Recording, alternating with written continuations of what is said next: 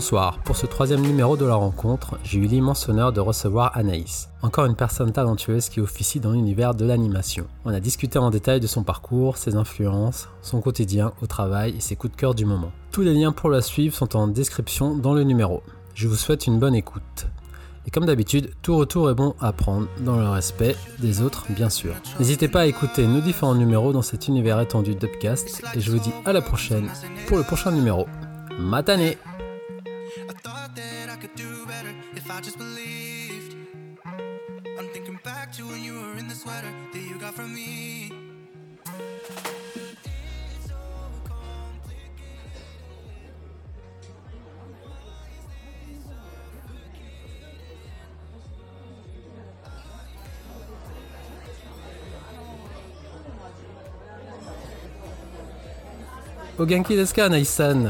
まあ、元気ですこんばんは、ヤオくん。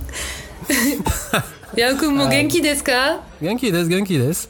On va le faire en français hein, pour, euh, pour ceux qui nous écoutent. Euh, bon, un grand merci d'avoir répondu à l'invitation. Pourrais-tu te présenter euh, pour nos auditoristes en quelques mots Eh bien, euh, je m'appelle donc Anaïs Chevillard et je travaille euh, dans le dessin animé depuis euh, presque 20 ans maintenant. Et, euh, et ce qui m'a permis de voir différents types de, de prod, différents types d'endroits et différents types de postes. Mais je suppose qu'on va détailler tout ça. Tout à fait, tout à fait. Alors, on revient en arrière et dans le monde de la petite Anaïs de l'époque, quel est ton premier souvenir avec le dessin? Le dessin ou le dessin Parce que je pense que ça commence vraiment avec le dessin animé en fait. Ouais, mais vraiment le, le dessin, tu te souviens avoir, dit- avoir dessiné ou un souvenir comme ça? Bah, le truc dont je me souviens le mieux, c'est que quand j'avais environ 6 ans, euh, on était parti en famille en- avec une caravane jusqu'à Belle-Île-en-Mer. Et euh, Wow. j'avais été tellement euh, euh, fascinée par les couchers de soleil que je me souviens que j'avais peint un espèce de, de coucher de soleil à la gouache euh, sur un format euh, immense. et je m'étais dit, c'est le truc le plus beau du monde. Je veux faire des couchers de soleil toute ma vie. Voilà. Ok, ok, ok. Alors, on est de la même génération, hein, à quelques années près. Hein. Te considères-tu comme une enfant ayant grandi devant Tata Dorothée? Et si oui, peux-tu me citer trois dessins animés de l'époque, mais sans me citer les sempiternels classiques, hein, et surtout pas Sailor Moon? Oui, mais on va pas pas pouvoir mener cette interview à bien si je ne peux pas parler de Sailor Moon, mais je vais faire un effort. Attends, je termine. Donc, aurais-tu une ou trois séries un peu oubliées de nos jours, tu vois qui, Ou qui étaient déjà à l'époque euh, sous le radar Perso, j'en ai trois, mais j'aimerais savoir si t'en as au moins une ou trois euh, qui sont pas communes, tu vois, qu'on cite pas souvent. Et qui t'est marqué aussi. J'ai l'impression qu'il y a plusieurs questions en une. si je dois remonter à l'origine, mon premier crush c'est Gigi, ça c'est certain. Ouais. Et, euh, et ensuite, euh, j'ai eu aussi euh, un bon crush avec Candy et Creamy. Donc bon, on a une thématique. J'ai Magical, ok. Magical Girl, à fond. Ouais, ok, ok. Ça marche. C'est un peu connu, mais ok, je te l'accorde.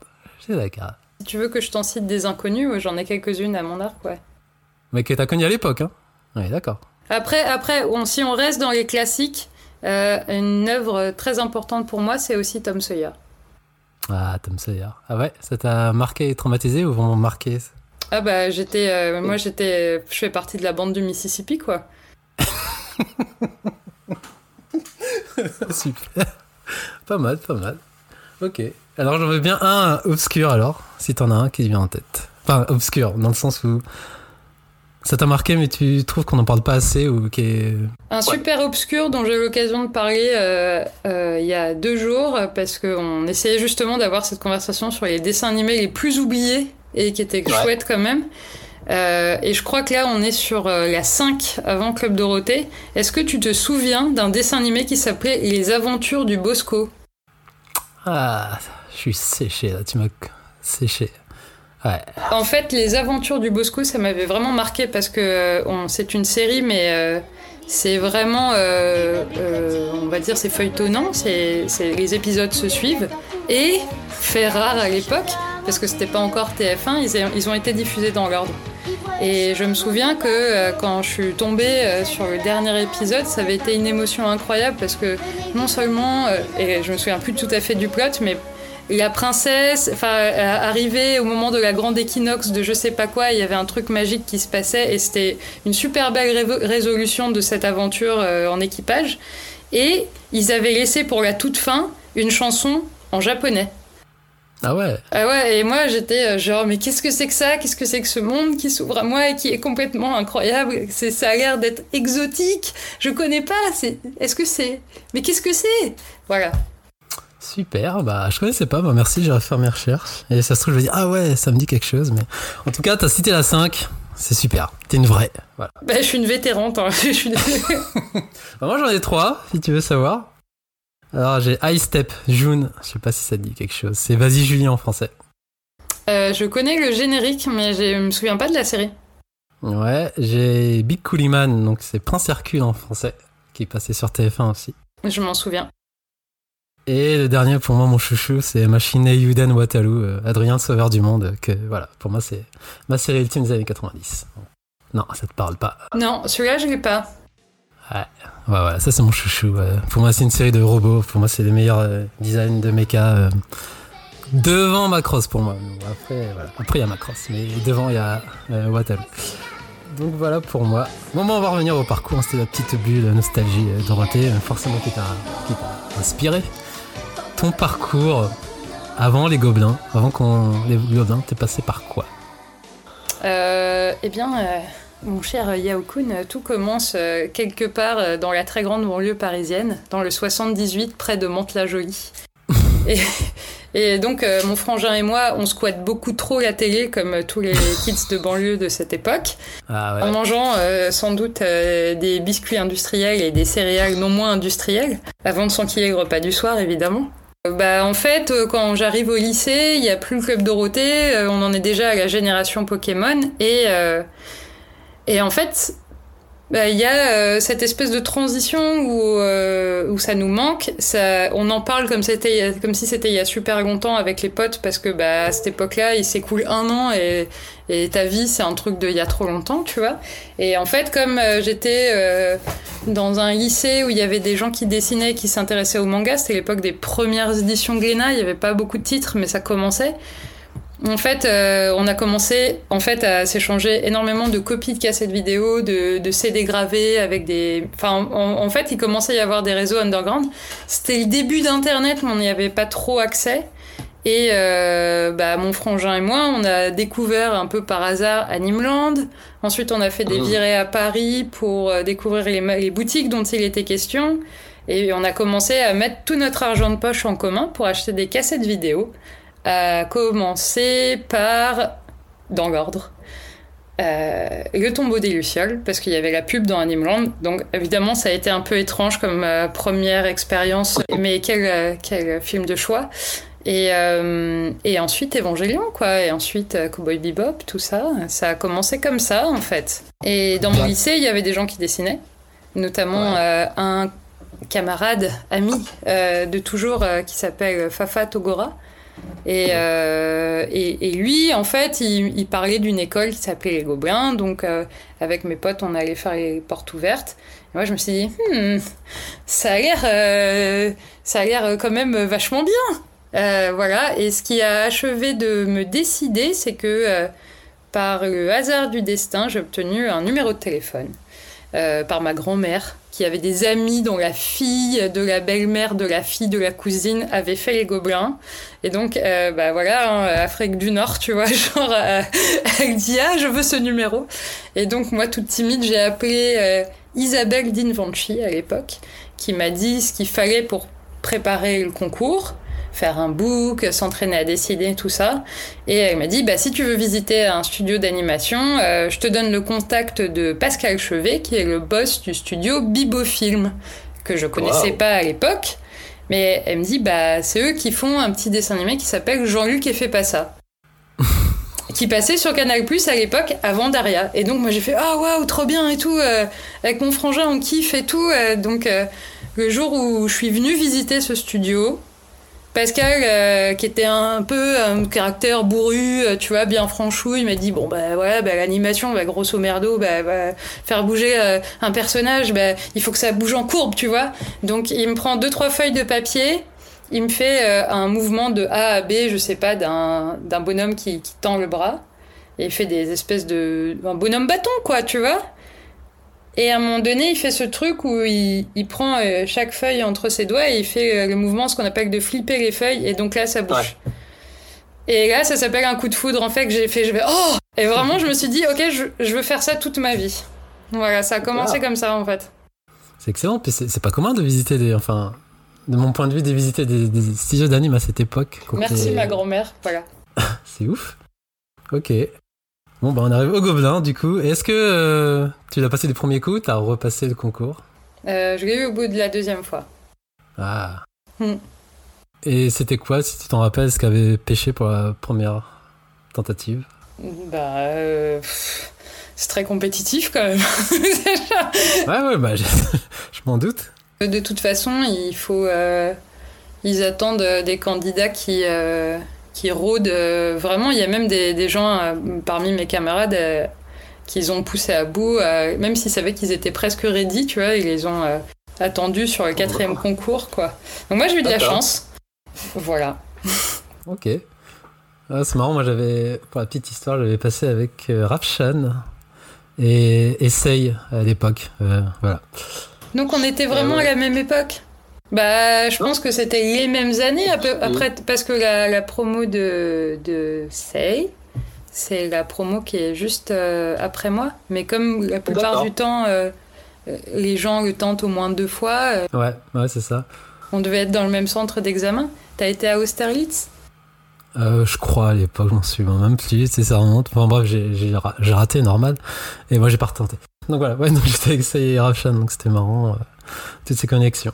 Je vais aller travailler RAF parce que je savais pas qu'elle avait fait le concours. Ah ouais, bah si. ok. Donc, tu t'en euh, non, entre la première et la seconde fois, du coup, t'as charbonné comme une dingue. Ouais. En fait, euh, enfin sur mon CV, je dis toujours que j'ai mon doc d'art plastique, mais en vérité, je l'ai pas parce que euh, en fait, j'ai j'ai loupé les UV pour pour continuer à dessiner. D'accord. Ouais, c'est clair. Et, et en fait, la, chance que j'ai eue et euh, et là, bah, on peut juste parler de chance. En fait, c'est que je passais euh, énormément de mon temps à squatter euh, le studio Bibofilm. En fait, ce que je faisais, c'est que j'ai récupéré leurs euh, feuilles de ref qui Hein? faisaient pour les différentes animations qu'ils faisaient pour, je sais pas, les, les pubs de de Kellogg's là. Et en fait, j'ai récupéré les feuilles usées pour me faire des entraînements d'anime en fait. D'accord. c'est chouette. Détermination. Donc, tu rentres au Gobelin, c'est sur. euh, non, deux... attends, c'est deux ans ou quatre ans? Ouais, c'est sur deux. C'est sur deux ans ou trois ans? Je suis la promo qui a eu pour la première fois un parcours en trois ans. D'accord, trois ans. Et alors, comment c'était, si tu t'en rappelles C'était, est-ce que tu t'attendais à ce que ça soit dur ou ça a été ou entre les deux ou t'en as chié? C'était comment euh, Enfin, ça, globalement? J'ai pleuré du sang tous les jours de ma vie. Euh, ouais, puis hyper émo, tu sais, genre je me sentais tellement nulle que, que j'allais euh, dans les toilettes pour pleurer comme ça et taper du poing sur les murs, euh, genre je suis une merde. Euh, techniquement, en fait, euh, j'avais pas fait de promo, enfin j'avais pas fait de, de, de formation de, de dessin officiel, j'avais pas fait de prépa, c'est ça que je voulais dire. Ouais. La plupart avaient beaucoup d'expérience de prépa et en fait moi c'était la première fois que je me retrouvais en- dans une classe avec des camarades d'égal à égal, enfin du même âge à peu près, qui avec qui euh, je dessinais. Parce que quand quand je squattais le studio c'était que des senpai donc j'étais pas euh, eh ben, j'étais pas complexée d'être moins bonne, enfin d'être débutante en fait parce que c'était des senpai et là bah euh, en fait euh, ça m'a mis en fait je pense que évidemment c'est euh, bah, c'est des années euh, qui sont magnifiques parce que bah, c'est la camaraderie, euh, c'est un peu le début euh, de, de, de, du- de mon chemin. Mais, euh, mais par contre, euh, c'était très dur. En fait, je pense que pendant les trois ans, j'ai appris à vraiment à vivre avec le, euh, à survivre avec le syndrome de l'imposteur, avec le, le fait de, de se trouver nul par rapport aux autres. euh, et, et mais, mais vraiment, tu vas surmonter ça petit à petit. Bon, J'y travaille encore. Ah ouais, d'accord. Ok. Euh, donc trois ans durs mais très formatrices. Et t'as fait un court métrage? C'est le fameux court métrage. Et effectivement, il y, a- il y avait. Alors, c'était pas tout à fait des courts-métrages à l'époque, c'était des sortes de petits génériques d'Annecy. Comme on était une année transitionnelle où ils ont mis en place la troisième année, avec la troisième année qui était euh, le choix entre une spécialisation 3D ou une spécialisation 2D. En fait, on s'est retrouvé à faire deux fois, deux années de suite, les petits génériques d'ouverture d'Annecy, donc ça c'était une chance. Après, euh, c'était des années charnières. Euh, historiquement, en fait, on sortait de l'époque du cellulo, en fait. Hein. on était en train de ah. sortir de l'époque full papier. Enfin, alors, papier, c'était encore le cas. Mais euh, l'époque où on filmait euh, nos animes sous caméra euh, pour arriver au numérique en fait. Et donc c'était balbutiant. Ah. Et il n'y avait plus du tout d'animation en France. Il y avait uniquement du travail de, préparation de dessin animé. En tout cas, dans la série, il n'y avait que du storyboard et, du design, quoi. Et, et c'était un peu le boom de, de la 3D, quoi. D'accord. En gros, le jour 1 de l'école, on nous a dit euh, Bon, euh, franchement, vous voulez faire de la 2D, oubliez, maintenant c'est la 3D, ça va tout remplacer et tout. Et nous, on était là Ah ouais Et, en fait, euh, ça, a été une, époque charnière vraiment très intéressante parce que. il y avait d'un côté, je dirais, nos trois promos d'étudiants qui qui ont testé beaucoup de choses entre l'arrivée de Flash, euh, qui a été détourné pour faire de l'animation, euh, l'arrivée de After Effects, euh, où on pouvait nous-mêmes finaliser un film, aussi première. Enfin, c'était tout ça, c'était un peu entre nos mains, mais on était un peu les premiers à tester ça en tant qu'étudiants, tu vois. Et, et, aussi à, essayer de mixer de la 2D et de la 3D. Donc, la promo juste après moi, la promo de Sei, ils ont ils ont un peu mariné tout ça, ils ont fait Burning Safari par exemple, tu vois. Hmm, bah oui, fameux. Le premier truc en 3D que j'ai vu qui était avec un timing cartoon hyper débile, quoi. Donc ouais, c'était c'était une période passionnante parce que, enfin, avec le recul, je me dis que c'est parce qu'il y a eu des espèces de laborantins qui ont vraiment essayé de, de faire des trucs sur Flash et tout, euh, que ça a ramené de l'anime en France en fait, et quelque part, euh, la jeune génération en bénéficie toujours aujourd'hui, quoi. Alors, je fais pas partie des génies qui ont développé des techniques, mais ah, j'y étais. Mais j'y étais. Juste pour rappel, je dis Lancy, en, grosso modo, c'est Cannes pour euh, des films d'animation. Voilà, pour euh, ceux qui ne connaîtra pas. Donc, l'après Gobelin, est-ce qu'on est venu te démarcher? Hop, viens là, Anaïs, on va te prendre dans nos studios ou t'as un peu galéré ou pas du tout Ou ça se fait euh, progressivement Vu que j'ai toujours entendu dire que les Gobelins, c'est. Enfin, une fois que tu fais les Gobelins, c'est peut-être cliché de dire ça, mais automatiquement tu trouves une place dans un studio d'animation en fait. Bah, c'est. Oui, il y a un côté corporatiste qui fait que déjà à l'époque c'était quasiment la seule formation qui faisait ça. En plus, on était sur Paris, là où il y avait tous les studios, donc c'était plutôt. Euh, il y a pas mal de, de nos camarades déjà de l'année euh, d'avant nous la promo d'avant nous, qui, euh, qui s'était fait rafler plutôt par Londres, parce qu'il y avait beaucoup de, de boulot dans des boîtes comme Framestore, euh, EA Games, tout ça pour faire de l'animation en 3D, un peu plus euh, avec un travail d'animateur en fait. Et du coup, euh, notre promo, je te dis, a commencé à bénéficier des, petites prods qui commençaient un peu à, animer sur place. Mais pour moi, ça s'est passé que j'avais en stage pendant l'école, j'avais un peu bossé euh, sur Open Star Racer en 3D. Oh là là là là. Attends, deux secondes, je vais aller réveiller mes petits parce qu'ils sont ultra fans. J'aurais montré le Blu-ray là, c'est dernièrement, et ils sont à fond dedans. Mais j'ai rien à montrer moi. je vais faire juste coucou. donc voilà, désolé pour moi, je te coupe, vas-y. mais non, mais euh, écoute, euh, bah ouais, l'occasion, on en reparlera, mais oui, donc j'ai animé les vaisseaux en 3D là, et, ensuite, donc quand je suis sortie à l'été de 2005, j'ai fait un mois de plus euh, d'animation de vaisseaux en 3D. Et c'était vraiment une. Enfin, moi, c'était, euh, une prod qui me faisait rêver, hein, parce que même si j'étais pas là à faire des personnages, euh, je voulais juste apporter ma contribution à ce truc. Ouais, sachant qu'à l'époque, c'était quand même un grand truc, hein, Van Star Racer, mine de rien les petits, les, petits jeunes ils s'en rendent pas compte, mais. Euh, ouais, ça représentait un avenir radieux. En fait, c'était enfin euh, la porte d'or qui s'ouvre euh, sur une coprode réussie entre la France et le Japon. C'est ça. Mais du coup, t'es parti au Japon? Bosser ou t'as fait? Mais on saute pas des étapes dans l'histoire. Ah, pardon, pardon, pardon. Non, j'ai fait un, mois, donc c'était la partie 3D du studio Bibofilm qui, qui s'appelait Pumpkin 3D, qui gérait la partie 3D de Open Star Racer. Et, et ensuite, j'ai passé un test parce qu'il y avait la production d'un long métrage qui, qui se tramait euh, entre euh, le studio Bibofilm et le studio Je suis bien content, qui était la prod de Persepolis. Donc j'ai passé un test anime pour faire ça. Bon, il y a eu aussi un job un peu moins bien au milieu, mais j'ai passé un test pour euh, essayer d'être animatrice sur Persepolis. et là, disons que ça a aussi été une des prods de ma vie pour de vrai, parce que c'était, on savait tous qu'on faisait un truc vraiment très important. Donc ça, c'était en 2006. Wow, super. Voilà. après, j'ai bossé un peu. Euh, euh, je saute des étapes, hein, mais j'ai bossé un peu chez Marathon euh, au design perso là. c'était pas tout à fait sur Total Spice, c'était sur des choses plus obscures comme Spice Z. Ou voilà.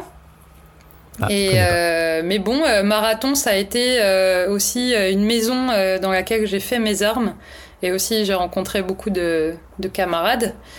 Et notamment, à un moment donné, il y avait ce, ce noob d'Alex Ullman là, qui était euh, un travailleur forcené et un storyboarder euh, euh, déjà très très talentueux pour son jeune âge, qui était comme une espèce de, de flamme vivante, tu vois, c'est, tu vois, Bakugo dans...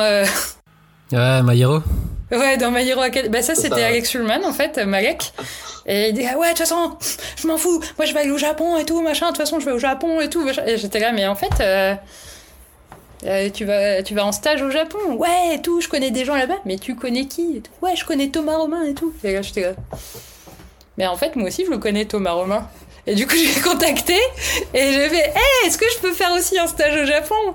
Et, voilà, ça, on est parti. Euh, on est parti euh, ensemble avec Alex pendant trois mois de stage au studio Satellite euh, pour faire un entraînement intensif de, clean et d'intervalle euh, en, tant que stagiaire au studio Satellite. Donc à l'époque, il y avait Stanislas Brunet et Thomas Romain qui, après Urban Star Racer, avaient intégré le studio Satellite. Et ils travaillaient d'ailleurs en étroite collaboration avec Shoji Kawamori, qui n'est autre que Monsieur Macross. Voilà, entre autres. Et voilà, donc ensuite ça a donné 2008-2009. Euh, euh, j'ai passé un an au Japon parce qu'on a négocié avec le studio que euh, c'était ok de venir avec un visa travail-vacances, ça les engageait à rien. Et on avait négocié un espèce de petit salaire fixe qui était un, un tiers de SMIC environ.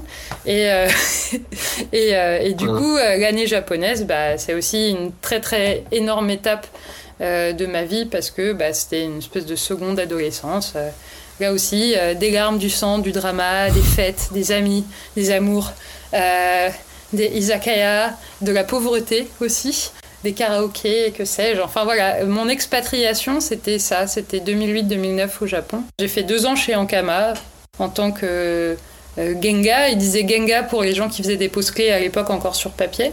Wakfu, Wakfu saison 2, Kerubim. Et ensuite, j'ai appris qu'à Marathon, il y avait euh, notamment une camarade, euh, Christelle, qui était chef board sur une nouvelle série qui s'appelle Lolly Rock. Euh, un truc très inspiré, Sailor Moon, très Magical Girl, tout ça. Donc moi, j'ai passé le test board. Ouais. J'ai passé le test de storyboard et donc voilà, en fait, j'ai commencé dans le storyboard sur Lolly Rock en 2012. Et on peut dire que depuis, euh, je fais principalement du storyboard, euh, même s'il y a eu d'autres euh, petits allers-retours dans l'animation, mais mineurs. Ah oui, tu regardes la seconde partie, je voulais faire un saut dans le temps. Alors, donc t'es sorti des Gobelins en 2006, c'est ça? C'est 2005 Donc de 2005 à... Donc si je dis pas de bêtises, en 2008, tu es parti au Japon. On est d'accord, c'est ça? Ça a commencé en 2007 en fait, ouais. Ouais.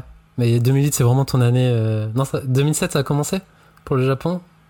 En fait, euh, il y a eu un premier voyage de tourisme et là, je me suis dit que bon, bah, j'aurais aucun mal à vivre là.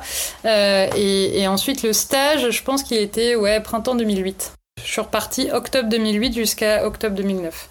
D'accord. Et comment ça s'est fait dans ta tête? Tu te dis, enfin, pour concrétiser, tu te dis, je sais, je vais au Japon m'installer. C'était, ça a explosé à l'intérieur. T'étais confiante. T'avais pas un peu des doutes? C'était pas pour s'installer, mais par contre, j'ai jamais eu aucun doute en fait. D'accord. C'était vraiment, bah. Ah, tentez, ouais. Bah, vas-y, hein. c'est normal. Enfin, c'est... à un moment donné, il faut assumer ce qu'on est. Bah oui. Une grosse euh, coup à donc, bah, c'est là. C'est là que ça se passe, en fait. Voilà. Et du coup, t'étais avec Malek, en fait? Au début, oui, j'étais ah, avec Malek. Et alors, pourquoi t'es pas resté au Japon? T'avais pas envie, tu te disais, euh, t'étais vraiment, tu dis je fais ça et je rentre, ou tu te dis un moment, euh, peut-être, oh, je vais peut-être rester, essayer de démarcher, bosser, ou. Euh? Enfin, je pense que j'aurais bien aimé quand même rester un an de plus à faire du Genga parce que j'ai l'impression d'avoir pas été au bout de ce que je pouvais apprendre. Enfin, de toute façon, c'est tout, c'est toute une vie pour apprendre, mais apprendre vraiment sur la manière de fabriquer au Japon. J'aurais vraiment aimé rester un an de plus pour comprendre leurs feuilles, comment ils time les animes, des mm. choses comme ça et tout. Euh, mais déjà, j'étais euh, bah, j'étais vraiment pauvre, hein, donc il y avait vraiment un rapatriement sanitaire un peu au bout de mon visa. Je devais partir parce que c'était le bout du visa aussi. Et euh, euh, ben, je sais pas, je m'étais toujours dit que, en fait, en France, c'était chambé ce qui se passait aussi. Et j'avais envie de me reconfronter euh, à, mes camarades parce que à ce moment-là, il, y avait un espèce de, il y avait, il y avait vraiment beaucoup de projets sexy aussi en France. Il y avait, il y a eu le film des Lascars. Euh, enfin, il y a eu plein de trucs qui se sont passés et, et je me disais bah ouais, je peux, je peux dessiner des, des, bulles dans des yeux avec des crayons euh, pendant toute ma vie et me dire que c'est trop bien parce que j'ai fait des mangas. Mais, mais j'avais envie de me reconfronter aussi, voilà, D'accord. À mes camarades. Ok. Et est-ce que c'est cette année, durant cette année-là, est-ce que tu as bossé sur Bashquas ou pas du tout? Ah, j'ai totalement bossé sur Bashquas, ouais. Kawamori, il a, bossé sur Bashquas aussi? Ouais, il était directeur artistique, il me semble. Et tu l'as rencontré à ce moment-là? Bien sûr, j'ai vu Kawamori en pyjama même. Toujours il était très sympa, Kawamori. Il était très. Euh, enfin, toutes les fois où je l'ai croisé, et même au milieu de la nuit, dans des rushs pas possibles, il avait toujours euh, les visages souriants. Euh, tu vois, on aurait dit XOR, tu vois. Quand on me croisait, on se disait que ça allait bien se passer, tu vois. Et c'était, c'était vraiment chouette parce que même si je connaissais pas tant que ça son travail, finalement, en fait, il était toujours en train de de développer euh, sur différents projets et euh, notamment pour ces robots transformables, il bossait vachement avec des Lego. Oh, et en fait, moi, ça m'est arrivé d'aller euh, du côté de, du, du, bâtiment où travaillaient Stan, Thomas et, les autres Français au BG pour soit dire bonjour, soit pour, pour parler d'un truc. Et, et, en fait, tu sais, je voyais les, ouais, les, maquettes de Kawamori, je disais, oh, truc de ouf et tout. Enfin, voilà. J'ai précisé, BG, c'est les décors. Hein, voilà. Ah oui, les backgrounds. Euh, donc, oh, putain, si t'es pas liquéfié, je me serais liquéfié devant euh, Kawamori, c'est un dieu. Ah, je me suis liquéfié un nombre de fois incalculable, hein, J'ai rencontré. Euh, enfin bon, nous en reparlerons plus tard. Ok. super, ben merci. Donc, du coup, ouais, on revient. Donc, c'était au passé, donc t'en es au Japon. donc, t'as eu des galères, mais globalement, c'était quand même formateur et t'as apprécié. C'était pas plus dégoûté, t'as quand même. de... T'as quand même apprécié, je veux dire ton année au Japon Ça t'a pas dégoûté non plus euh, du média et tout ça? Non, c'était euh, c'était c'était vraiment trop bien quoi. Enfin, c'était une tranche de vie trop importante pour moi, ouais. Cool, cool. Je pense que euh, bah, en fait, tu déchantes quand tu te rends compte la réalité de, de, du monde du travail en fait et que en fait, il y a vraiment un côté en fait, nous, on grandit en France, on se dit, ouais, c'est normal, euh, en fait, euh, euh, on paye des impôts, en tant qu'intermittent, on reçoit une espèce de compensation les moments où on bosse pas et tout. Mais bah, le Japon, c'est quasiment comme le reste des pays du monde, c'est un peu marche ou crève. Et franchement, c'est pas un salaire, en fait, t'es payé à la pièce. Un, dessin de, de doga d'intervalle clean qui, qui soit compliqué ou qui soit euh, très simple, genre une bouche, tu vois, bah ça c'est quoi C'est 250 yens, un truc comme ça c'est euh, Ah oui, effectivement. C'est rien, donc faut vraiment en produire beaucoup si tu veux commencer à, gagner ta vie. Enfin bon, l'industrie est très dure d'ailleurs, c'est une des raisons qui fait que comme il n'y a plus comme avant En fait, il y a, comment dire euh, l'industrie, enfin comment dire la productivité, enfin c'est tellement tight tout le temps que en fait, il n'y a plus le temps comme à l'époque des, traditionnels studios télécom ou tout ça, d'avoir des gens qui se forment euh, en bossant au studio, parce que tout le monde est freelance, euh, tout le monde ne travaille pas directement sur place et tout, que bah, y a, c'est très dur en fait, il y a de moins en moins de jeunes qui veulent être animateurs au Japon, enfin des jeunes japonais qui veulent être animateurs. Ok. Bah, merci pour euh, cette vérité. Enfin, c'est Ouais, cette vérité. Parce que pour moi, c'était exotique, tu vois. Oui, euh, des fois j'étais en retard, des fois j'ai dormi sous mon bureau, des fois j'ai fait des nuits blanches. Euh, euh, j'étais en mode bandeau, gambaré. Tu sais, quelque part, c'était presque safe parce que je savais que j'allais rentrer, tu vois. Il y en a, c'est leur life. Ouais, d'accord, ok. Je vois ce que tu veux dire. Ouais, bon, alors après, bon, j'ai envie de dire que les forces s'équilibrent parce que nous n'aurons pas de retraite et, et je ne serai jamais propriétaire. Voilà. C'est une autre histoire. ok. Euh, donc du coup, on revient un peu. Donc tu es revenu en France. Donc tu as bossé pour Ankama. Non, c'était un... Tu m'avais dit tu es revenu, tu as bossé pour Ankama. C'est ça Deux ans chez Ankama. D'accord. Et je vois que sur ton CV, tu as une expérience de réalisatrice. Et oui, une ou deux même. Ah, tu peux nous en parler un peu plus Ça doit être une étape importante quand même de passer réal sur, sur une prod. Bah, la première petite réal, ça a été une autoprod.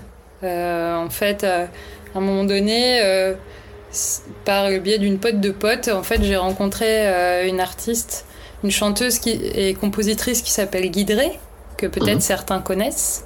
et puis, elle avait un nouvel album qui sortait. Et il y avait une chanson en particulier qu'elle voyait bien en dessin animé. Donc la première question qu'elle m'a posée, c'est ça coûte cher le dessin animé? Oh oui. Mais en fait, euh, il y avait un petit kiff artistique, tu vois, donc euh, je me suis dit, ouais, peut-être il y a moyen de le faire et tout. Alors bon, ça a été beaucoup plus long que prévu pour diverses euh, raisons. Mais, mais ouais, en fait, j'ai fait ce petit clip qui qui a en plus bénéficié au fur et à mesure de, de l'aide de plus en plus de monde. En fait, il y a eu plein de gens qui ont dit Ah, ben moi j'aimerais bien prendre un plan, j'ai envie de t'aider et tout, machin. Et, euh, et, moi je suis plutôt euh, contente de cette expérience, mais pareil, ça s'est fait un peu à, un peu à l'arrache, un peu, c'était pas du tout dans les dates prévues, ça a été genre, je me suis un peu bataillée en disant mais si, ça va être bien et tout, et puis après quand euh, l'équipe voyait le le travail qui avançait, il disait bon d'accord euh, c'est bien, mais il nous faut une date hein, quand même, tu vois. euh, donc euh, donc ouais ça ça a été euh, la première fois où j'étais capitaine du bateau. C'est une expérience qui s'est reproduite en 2019 je crois. à un moment donné, bah là, il s'était passé déjà, je fais un saut dans le temps, mais j'avais déjà quelques prods à Bobby, Pills. Et euh, du coup, on m'a confié un des trailers sur un des DLC de Dead Cells. Yes, bravo.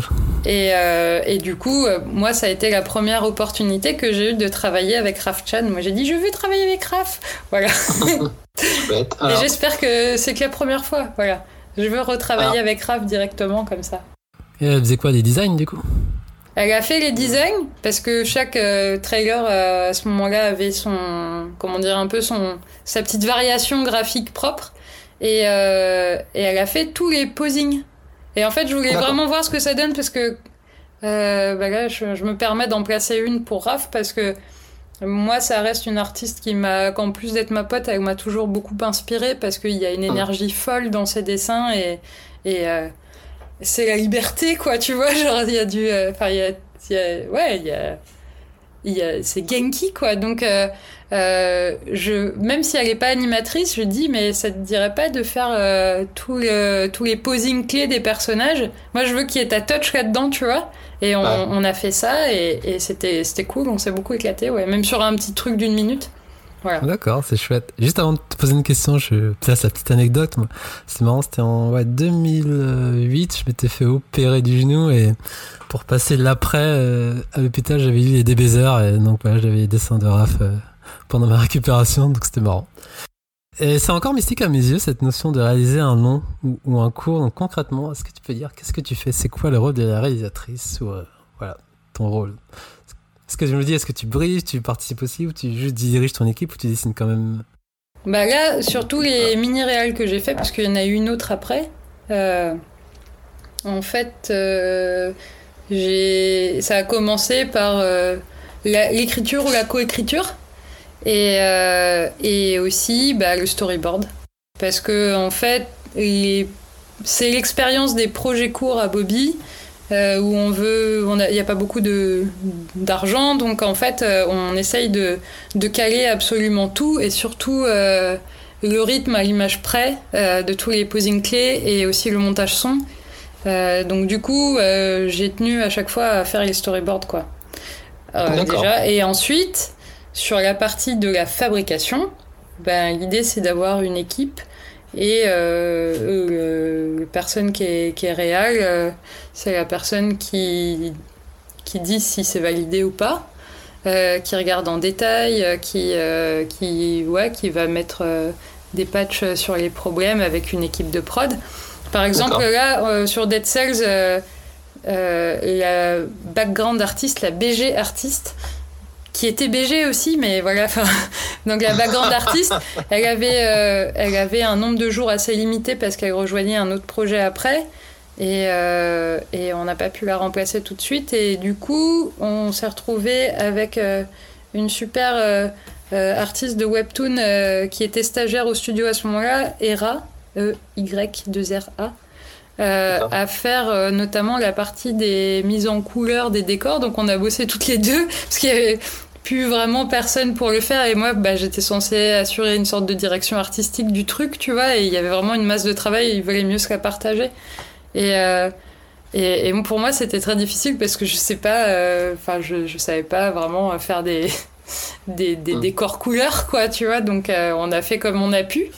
Euh, à côté de ça, bah, par exemple, sur les... quand tu as des plans d'anime qui reviennent, s'il y a quelque chose qui te semble en tant que réel, hein, s'il y a quelque chose qui, qui te semble euh, en dehors de l'intention ou que tu as une autre intention d'anime à donner, bah, l'avantage, euh, comme euh, bah, je suis un peu animatrice aussi, bah, je mettais la main à la pâte et je proposais des retakes, tu vois, enfin voilà.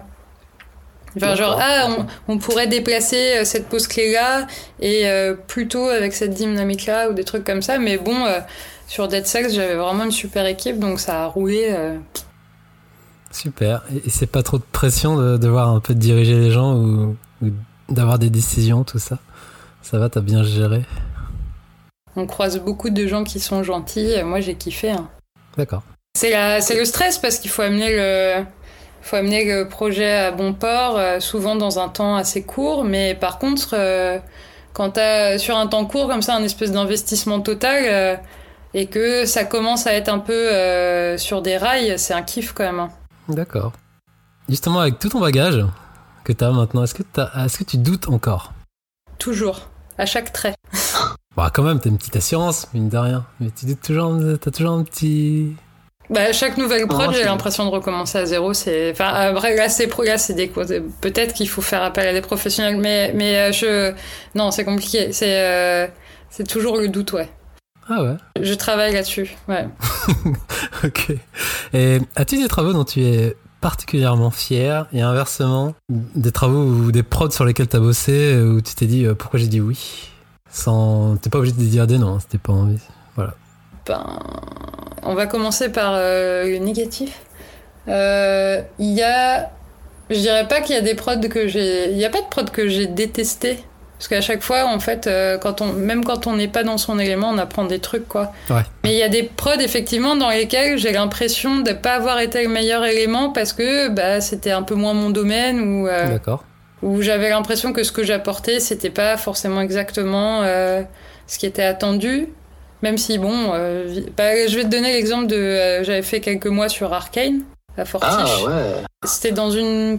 Alors, une première version de la saison 1. Ouais. Mais euh, comme les scripts euh, changeaient tout le temps, et aussi, enfin moi j'aime beaucoup euh, quand, quand c'est... Enfin moi ce qui m'intéresse c'est vraiment les, personnages en fait. Je suis très euh, caractère driven. Et, et là il y avait, il y avait beaucoup de trucs de poseur en fait. La, la manière dont c'était écrit, il y avait pas tant que ça de place, en tout cas dans mon ressenti pour la comédie. Mais j'avais tendance à essayer de de ramener au forceps de la caractérisation, des trucs un peu plus euh, un peu vivants, mais je j'ai jamais su si ça a pris. Enfin, de toute façon, euh, je pense que bah, je pense que ça s'est bien passé. Mais euh, mais il y a le truc où je me disais bon bah je sais pas si je suis complètement à ma place, voilà. Ok et du coup la, la prod dont tu es le plus fier ou ton boulot une prod dont tu sortirais tu diras ah ouais parmi tant d'autres c'est celle-là à laquelle je pense. Bah après, il y, a, ouais, y a ce qui fait des expériences de vie et il y a ce qui fait des, euh, la, réussite euh, où tu t'es content de ton travail. Je pense que bah, parmi le, lot que j'ai cité, euh, expérience de vie, je suis juste trop contente d'avoir travaillé sur Persepolis. Je suis trop contente d'avoir pu mettre mes forces sur Basquash, tu vois. et. de quoi je suis très contente ou par exemple, tu t'es dit euh, à la base, tu t'es dit, ah, je vais pas y arriver, ou c'est. Tu voyais des trucs un peu. Enfin, j'allais pas dire insurmontables, mais avec des difficultés, tu te dis, ah, je m'en suis bien sorti et je suis contente. Bah, je suis très contente euh, du, du, petit, euh, du petit trailer que j'ai fait pour Ellipse Anime. Là, on est en 2020 et en fait, Ellipse Anime, ils m'ont contacté pour être réel sur un pilote de série. Ils avaient récupéré les droits d'un manga de vulgarisation scientifique euh, qui a été peu diffusé en France, mais qui est connu de certains que moi je connaissais pas. C'est en gros c'est Fred et Jamie euh, en manga. Et mmh. le titre, euh, le titre original, c'est Manga Science, Manga Science. J'ai lu ça, j'ai trouvé ça chambé et je me suis dit ben moi les grosses boîtes qui font de la série un peu industrielle kids la Ellipse Anime, j'avais un peu des réticences parce que bah, je venais de marathon, je savais ce que c'était le truc broyé à la moulinette euh, de la grosse prod. Mais je me suis dit, ok, un, truc de vulgarisation scientifique, ça vaut le coup. Parce que euh, s'il y a une chose que j'ai envie de transmettre à des kids, c'est euh, être curieux. Ça, ça te grandit toujours en fait. Être curieux, c'est ça te met à l'égal de tous les autres humains si tu poses des questions, euh, tu seras forcément gagnant. Tu vois ce que je veux dire? Hum. Et c'est pas et ce sera jamais une histoire. Enfin, tu seras jamais. Euh, euh, c'est un truc qui est accessible à tous en fait. Être curieux, c'est gratuit. Ok, ok. Et donc du coup, j'avais essayé de. J'étais contente parce que j'avais fait la petite catchline. Curiosity is power, tu vois. J'avais insisté pour que les kids ils aient pas, parce que eux ils étaient dans des bails comme ça, tu vois pour que les kids ils aient pas des, des pouvoirs ou des trucs comme ça. En fait, euh, ils ont juste. Euh, euh, il y a un espèce de prof qui, qui répond à toutes leurs questions et, et en fait ils font avec les éléments qu'ils ont quoi. D'accord. Chouette, chouette. Et du coup, je rebondis là-dessus. Est-ce que ça t'arrive, peut-être pas, d'avoir de bosser sur des prods qui vont pas aboutir C'est assez fréquent dans le milieu ou pas forcément? Peut-être ma série, parce que je suis en, développement sur un projet à moi depuis un certain temps, et on ne sait pas si ça se fera. D'accord. Mais ça t'est déjà arrivé quand même? Je, je, touche du bois, mais euh, par contre, euh, c'est arrivé, oui, que je travaille sur des projets qui ne voient pas le jour. Ouais. D'accord. Et, toi, à titre personnel, tu dis c'est pas grave, c'est un boulot quand même, ou par moment ça peut t'affecter, ou tu dis non, je passe à autre chose? Celui auquel je pense, euh, bah, enfin, de toute façon, c'était pas mon bébé, mais, euh, mais ouais, on était tous un peu tristes, quoi. voilà. C'était un stop euh, de raison à ce moment-là, mais on était tous un peu tristes, on était quand même en pleine bourre sur le truc. Alors, j'ai une question un peu bateau, mais est-ce que être une fille dans le secteur de l'animation, c'est un sujet ou pas du tout mon point de vue extérieur, j'ai l'impression que c'est. Ouais, j'irais 60-40. Est-ce que c'est une énorme connerie ce que je dis ou, ou pas? J'ai l'impression, en fait, c'est marrant parce que je suis la génération un peu d'avant la remise en question 2.0. Euh, Donc euh, euh, après avoir fait une formation, euh, enfin un bac littéraire, j'étais plutôt contente de débarquer dans des endroits avec euh, principalement des mecs parce qu'il y avait un humour de caserne un peu, tu vois. Je trouvais ça assez détente et et j'avais, en fait, j'ai eu la chance de pas me poser la question de savoir si j'étais une meuf. Ouais des fois quand même avec euh, des petites angoisses, genre quand j'ai vu la, la, liste des gens qui ont été pris dans ma promo, j'ai vu que bah en fait il y avait 11 filles. Et je me suis dit, ah non, j'ai pas vraiment mérité ma place. Je suis arrivée l'année où ils ont mis en place des quotas, tu vois. Et, euh, en fait, après, j'ai posé la question et ils n'avaient pas du tout mis en place des quotas, donc ça m'a rassuré. Mais euh, moi, euh, je suis vraiment, j'ai vraiment fait mon parcours très smooth en fait.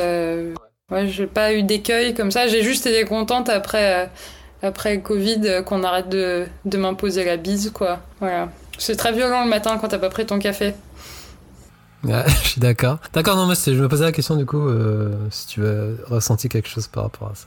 C'est pas le cas pour évi- évidemment tu vois dans ces trucs de enfin heureusement en fait heureusement que j'ai fait un stage dans le studio euh, euh, d'anime euh, quand j'étais pas encore dedans parce que j'ai vu qu'en fait il y avait un côté bande de potes. Donc un côté euh, bah, il y a aussi des histoires de love ou des histoires de cul que ça peut foutre le bordel euh, tout ça.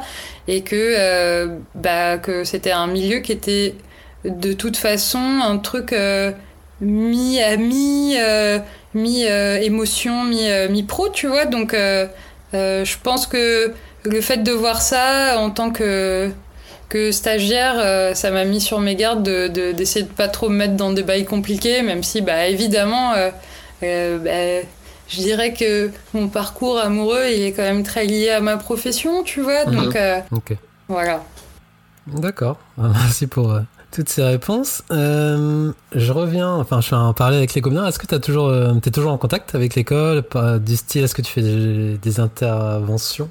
En tant que prof ou est-ce que tu fais des conférences, ce genre de trucs ou pas du tout?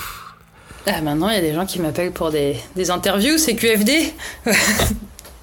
non, bah ouais, ça arrive de temps en temps. euh, Il y a des... Ça m'est arrivé de d'être euh, sollicité pour euh, des événements comme Japan Expo ou Jonetsu, des trucs qui sont vraiment liés à l'animation japonaise.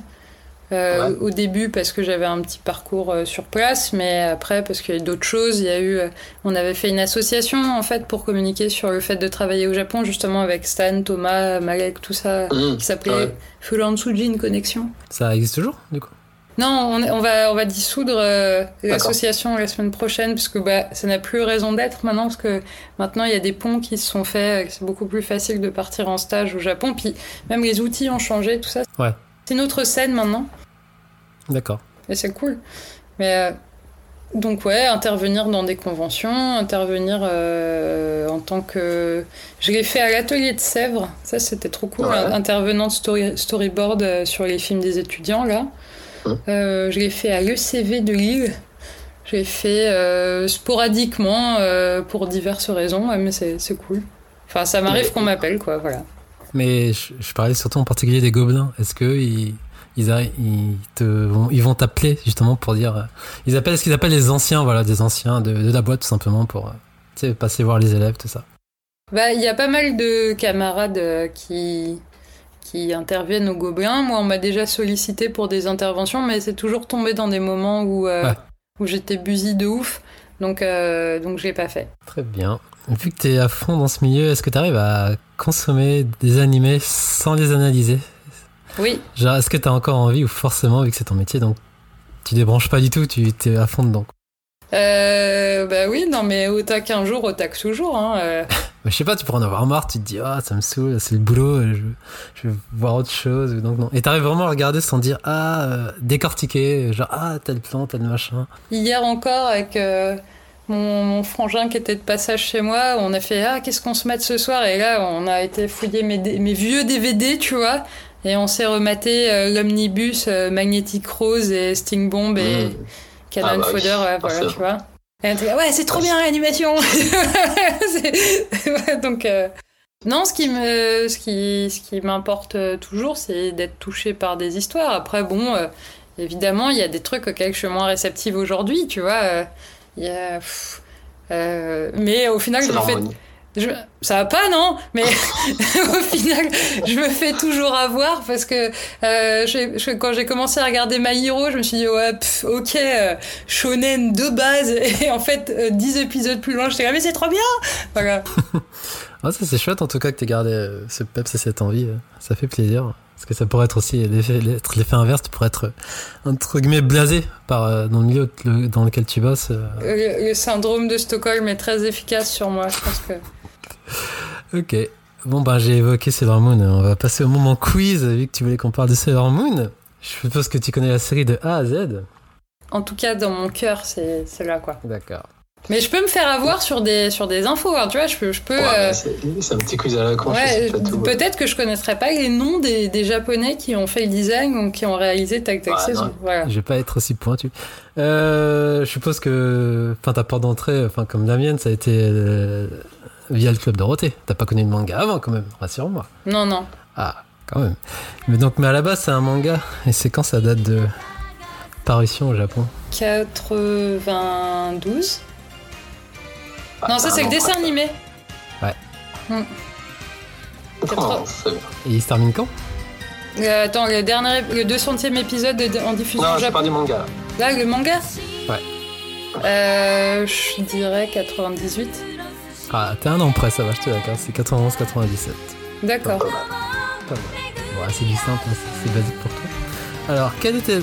Le dernier, c'est le tome euh, 17 ou 18. Et en fait, euh, je me garde la relecture pour un jour dans très longtemps. Ah, très bien. Quelle était l'œuvre de la mangaka Qui s'appelle d'ailleurs Elle s'appelle comment? Naoko Takeuchi Sama. Sensei. C'était quoi son œuvre avant Sailor Moon? Sailor V, c'est le- c'est qui deviendra Sailor Venus dans la série Sailor Moon. C'est un peu le pilote euh, de Sailor Moon, c'est-à-dire que dans le, mag- dans le magazine de prépublication de manga qui s'appelait Nakayoshi et qui Ah, était euh, plutôt dé- dédié à un public euh, féminin assez jeune, plutôt qui visait des collégiennes. c'est le fameux éditeur de Takeuchi qui lui a suggéré de, de faire des, des justicières en uniforme. Enfin, une justicière en uniforme, et, et en fait, euh, elle a créé, euh, Naoko Takeuchi, elle a créé le personnage de Sailor V. Et, mais en fait, elle y a ajouté une touche personnelle, une touche un peu plus adulte euh, que prévu. Parce qu'il y avait la romance. Voilà. Eh ben, nickel, c'est parfait. Ouais, juste, juste en plus, moi je savais pas que c'était une série qui avait été basée. Enfin, la série, le manga était basé en même temps que l'animé. Je pensais d'habitude c'est toujours l'inverse, mais là c'était conçu en même temps.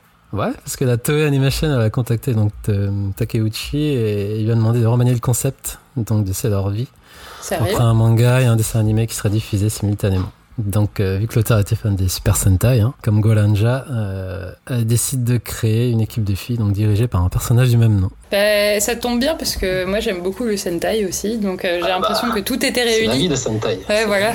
Et donc, elle s'est inspirée des travaux de Leiji Matsumoto, tu vois, je savais même pas. Donc voilà. Et, donc, vu que tu connais la série par cœur, elle a combien d'épisodes, la série animée 200. Ah, putain, ouais. Parfait, parfait. Euh, donc, te souviens-tu du seul et unique film de la franchise, si je dis pas de bêtises, hein, qui est sorti chez nous Ah, qui est sorti Au en cinéma. France Ah Ouais, moi j'ai vu au cinéma, perso. Au cinéma Eh ouais. En quelle année et sous quel nom Bah moi j'étais pas à Paris, hein. donc euh, non, moi je savais pas que c'était sorti au cinéma, mais je dirais que ça doit être celui de Sailor Moon Air. Tout à fait, 96. Ok. Et en France, ça s'appelait Sailor Moon, les fleurs maléfiques. Oui, tout à fait, elles vont sur une espèce de- d'astéroïde en forme de fleur là. Et il y a la meilleure Ah, chanson d'ailleurs. Moon Revenge. Ouais, j'ai écourté ça et pour finir, euh, l'héroïne elle s'appelle comment? En VF et en VO Donc euh, en, en VF, c'est Bunny. Et je me souviens plus de son nom de famille.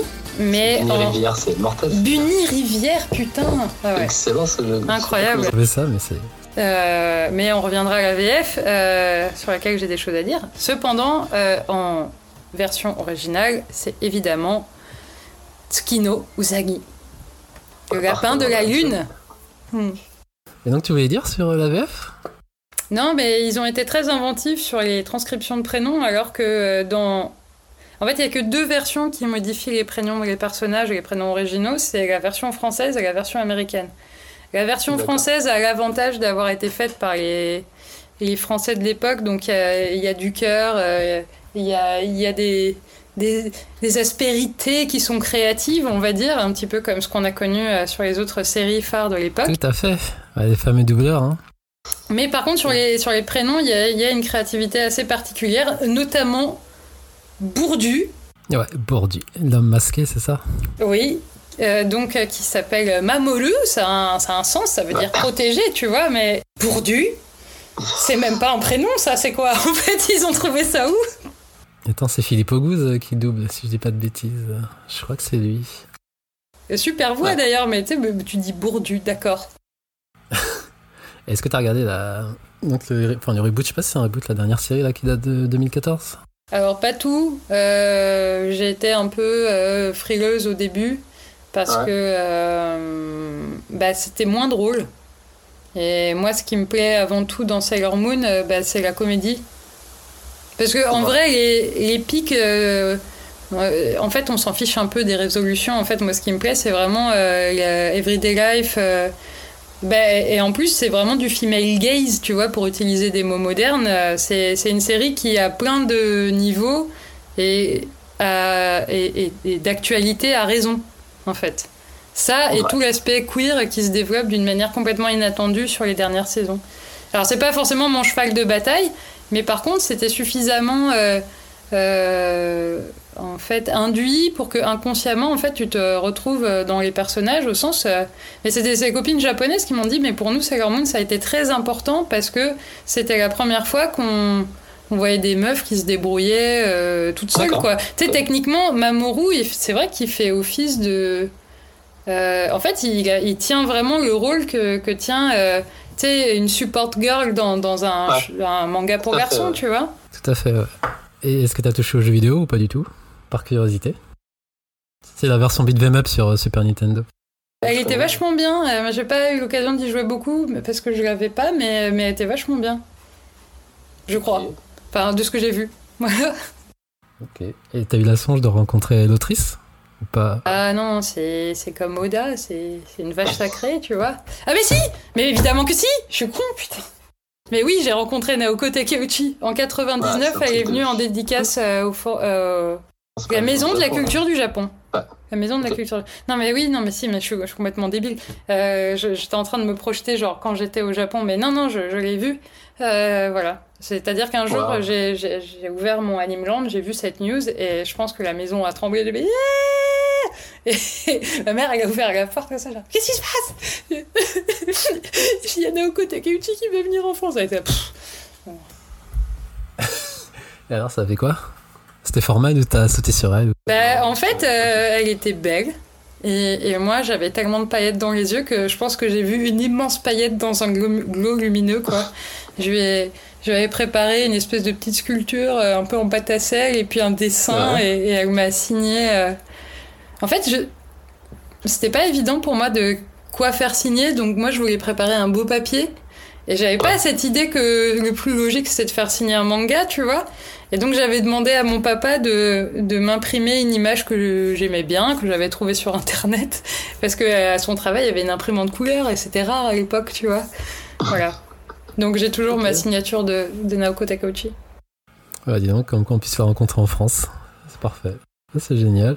Euh, revenons. Du coup, ces petits moments quiz finis, bah, que t'as réussi euh, avec brio. T'es une vraie fan. Et encore, hein, t'as pas vu le reste de ma chambre, hein, parce que il y en a partout. Euh, t'as vu les dramas? Si, il est trop bien le drama. Ok, trop bien. Ok.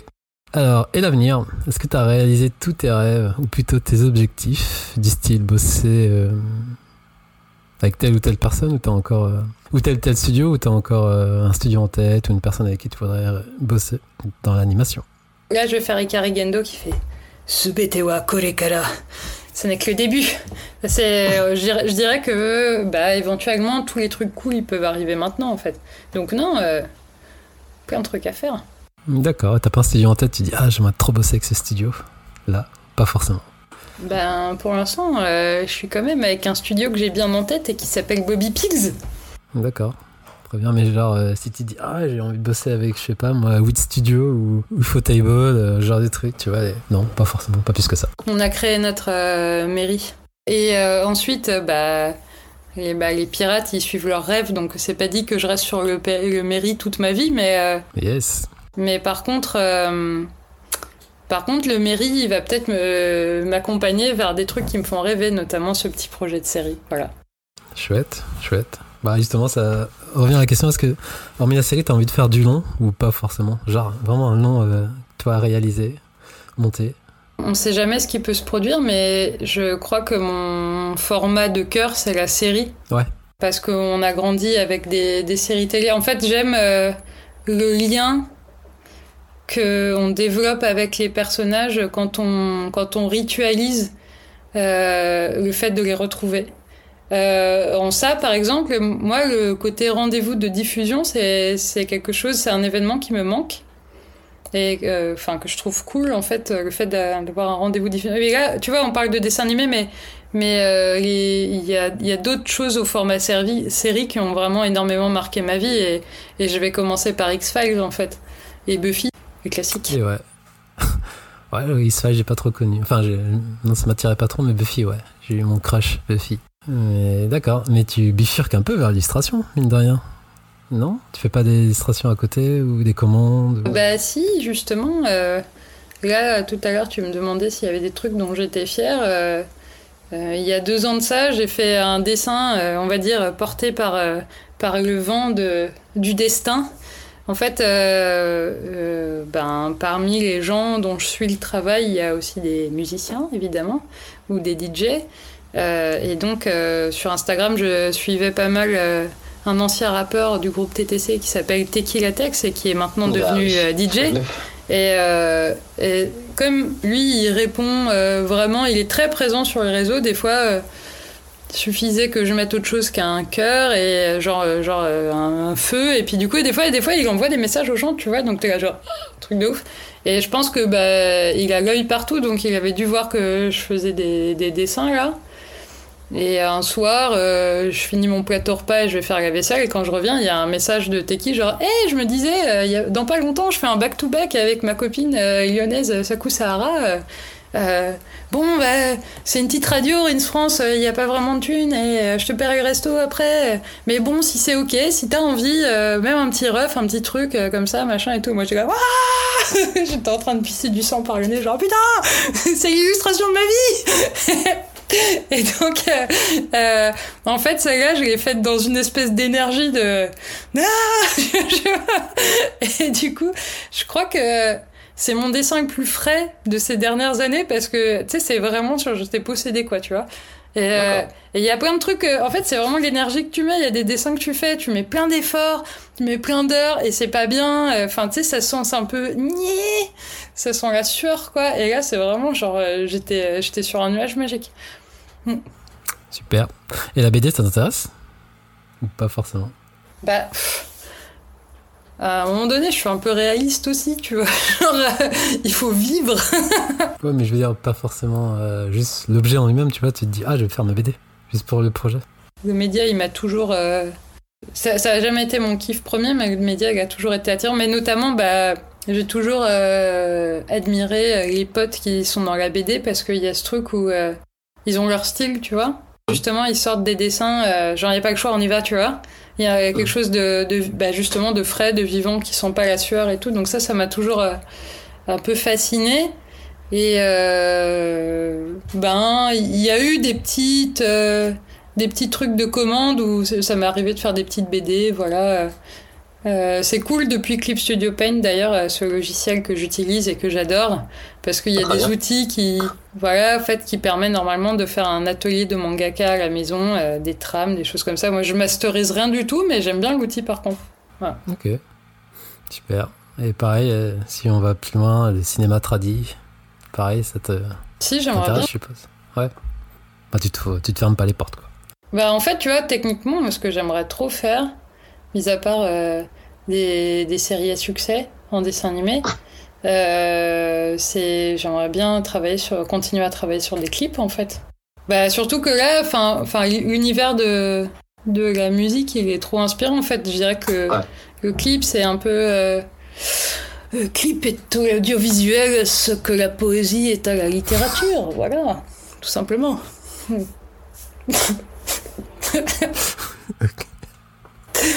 Et c'est galère du coup d'avoir des contacts dedans C'est vraiment du bouche à oreille, du compte mmh, Non, mais après, c'est les opportunités. C'est-à-dire que oui, c'est pas mal du bouche à oreille quand même. Parce que bah, y, a une, y a parfois une imperméabilité entre les milieux. Tu vois, les gens se connaissent pas forcément.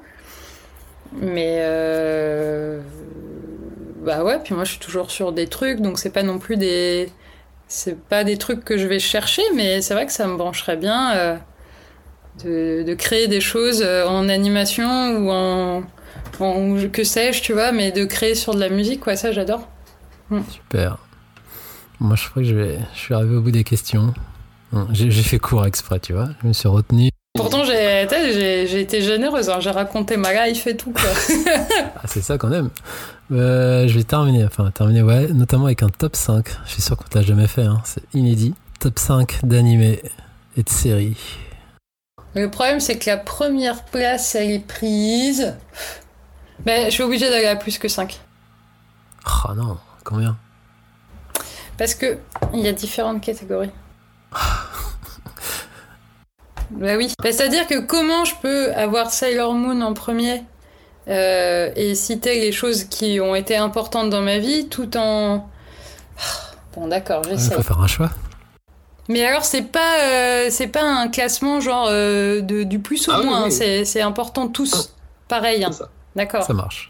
Bon, il y a Sailor Moon, euh, il y a Evangelion, il y a Nausicaa, et il y a One Piece Il en manque un. et Kill la Kill, par exemple. Non, si, si, non, je sais pas. Alors si tu veux, si tu veux, alors tu peux faire un top 5 séries et top 5 animés. Si tu veux en rajouter du coup. Parce que là t'as mélangé les deux. Ok, euh... on a le droit de mettre euh, Daikon fort dedans parce que c'est un truc super important. Bah, c'est toi qui vois, c'est comme tu veux. Si je mets 5 séries, 5 animes. Euh, 5 films et 5 séries. Euh, donc en série. Animé D'accord. Euh, ben, euh, Sailor Moon, Evangelion, One Piece, euh, Full, Full Metal Alchemist Brotherhood. Ah, c'est dur parce qu'il y a vraiment des choses importantes dans ce monde. Hmm, Donc il en manque un. J'ai envie de mettre un Oldies. Bah Evangelion c'est Oldies aussi. C'est vrai, maintenant c'est Oldies. Ok. C'est l'hormone aussi d'ailleurs. Mais c'est l'hormone c'est à part, c'est ça. Eh ben, on est des gens de notre époque. Hein. Non, mais je pourrais mettre, euh, euh, par exemple, une série comme Conan, Fils du futur, mais je sais pas si c'est Ah ouais accurate. Ouais. Ok. Éclectique. Par contre je suis étonné que tu mettes One Piece en anime. Ah Non, mais moi j'ai commencé avec l'anime, donc euh, Ah d'accord, ok. Ça marche. Ah mais très bien, très bien ton top. je pourrais mettre Agretsuko. Par exemple, vas-y, en 5, Ah, je mets, très Ag- bon choix, ouais. je mets Agretsuko Ah, en 5. Très bon choix. Et en, en film du coup? Long métrage, euh, je mets évidemment Nausicaa en premier, parce que euh, on faut dire d'où on vient. Je suis pas fan. Bah oui, bah c'est comme ça. C'est mon top 5. C'est marrant, je suis en train de regarder euh, vers mes références. Bah, euh, en fait, quitte à rester euh, un peu sur le même domaine mais très différent, euh, je pense que je mettrais Pompoko en fait. Ouais. Les films de Takahata, ils sont vraiment importants pour moi. Après, euh, Donc t'en as deux. mm, mm, Deux Ghibli. ouais, deux Ghibli. Putain, métrage. C'est, horrible en fait, ces trucs de quiz. En fait, c'est comme si euh, je perdais euh, tout mon cerveau. tu vois ce que je veux dire? C'est comme si là, j'ai, un... j'ai le cerveau en, en compote quoi. Bah si tu t'arrêtes à deux, tu peux t'arrêter à deux hein, si tu vois pas d'autres. Mais euh, Non, mais si, j'en ai plein d'autres en fait, mais. euh, Mais je t'avais dit que j'étais fatiguée. Non, mais si, j'en ai plein d'autres, évidemment. je pense que je vais mettre. euh, Mind Game et Amer Béton. Parce qu'ils sont importants pour moi aussi. yes. Et qu'est-ce qui va clore alors? Qui est ce cinquième Et puis, non, puis, bien sûr, Ghost in the Shell, ça c'est super méga important. Ghost in the Shell. Très bien. Et pour revenir à Nausicaa, je disais pour moi, pas on peut y, peut y avoir débat, je trouve que c'est l'ébauche de Mononoke. Oui, d'une certaine manière. Et donc c'est pour ça, je trouve, enfin, j'avais été déçu quand j'ai vu au cinéma et pour moi je préfère. euh, enfin, en vrai, je trouve que c'est un brouillon et Mononoke c'est l'aboutissement, mais bon, voilà. Et je trouve que c'est un peu mal vieilli Nausicaa. Moi, c'est impossible pour moi d'avoir euh, ce regard-là parce que parce que en fait euh, l'énergie qui est mise dans ce film, en fait, il y a, une espèce d'enfance de l'art, c'est de l'énergie pure et il y a une euh, il y a une il y a un éclat là-dedans qui est inimitable. J'ai revu récemment Mononoke que évidemment qui est un chef-d'œuvre absolu que j'adore mais il y a une tentative de de grande œuvre dans Mononoke qui se sent et qui donne en fait un aspect presque presque déjà, alors j'irais pas dire baroque, parce que baroque c'est plus déjà l'époque de château ambulant, tu vois. Mais, euh, mais on sent euh, la volonté de faire le grand œuvre Euh, D'ailleurs, euh, c'est pour, enfin, c'est un des aspects que j'aime bien. Par exemple, c'est l'aspect épique euh, au sens où tu as plein de moments de de bataille, euh, de grandes batailles en fait, qui, qui semblent à la fois inspirées de de peinture traditionnelle japonaise euh, et, et à la fois de films de Kurosawa. Il y a un côté très Kurosawa en fait. euh, mais euh, bon, bah Mononoke, quoi. C'est quand même un unbeatable, d'accord. Mais, mais Nausicaa, c'est c'est trop important pour moi, quoi. Nausicaa, c'est pur, en fait. C'est c'est l'œuvre du début. Ok. Hmm. Ah, tu vois, t'as réussi. Top. Voilà. Et on va conclure avec euh, la partie reco. Est-ce que tu as des recos à conseiller dans tous les domaines? Ce que tu veux, dernièrement. Qu'est-ce que tu as vu? Ou lu Ou joué Ou écouté Ce que tu veux. Donc déjà, déjà pour tous ceux qui n'ont pas vu la série Agretzko sur Netflix, euh, je la recommande de fou furieux. Euh, parce que ça, il y a plein de moments, il y a plein d'arcs où ça se cherche, mais euh, c'est la dernière fois que, que j'ai vu un truc qui parlait de société, c'était euh, le merveilleux manga GTO en fait. Pour moi, est une œuvre majeure. Je conseille aussi. J'en place une pour GTO, mon amoureux. Mais, euh, et euh, donc Agretsuko c'est super. Euh, J'ai vu sur Amazon Prime là que je squatte à différentes personnes. euh, une série qui s'appelle The Marvelous Miss Maisel, Mrs. Maisel. Oui, je vois. Et ça, Ouais, c'était, très inspirant, c'était vachement bien, c'était très New New York, euh, années 60, euh, une jeune nana qui, qui, euh, qui en fait, qui quelque part, qui, qui explose son rôle de, de mère au foyer, qui divorce et qui se lance dans le stand-up. C'est assez fou, Ah, le stand-up? Ah, c'est d'accord. C'est ça l'histoire. C'est vachement bien. Ok. Ok. Des recos du moment. Euh, si je t'aiguille, par exemple, est-ce que tu es en train de regarder la série live One Piece? Non, mais je l'ai déjà bingé. C'est bien fait, c'est fait avec le cœur. euh, c'est euh, un défi qui est somme toute pas si mal relevé euh, parce que c'est presque, enfin c'est impossible d'adapter du Oda en fait. Enfin, franchement, puis le budget, je, moi je, je me mettais du côté prod, je fais wouf, le budget quoi.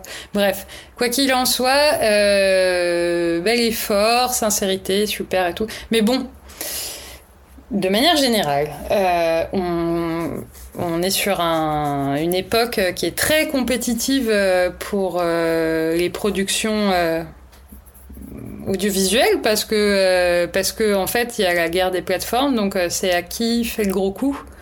Et, du coup, les investisseurs euh, cherchent des plans sûrs, et ce qui fait qu'on se retrouve en fait à, surfer uniquement sur euh, des licences voire euh, du, business de la nostalgie en fait et, du coup il n'y a pas de place pour les créations originales parce que euh, bah, parce que c'est trop risqué.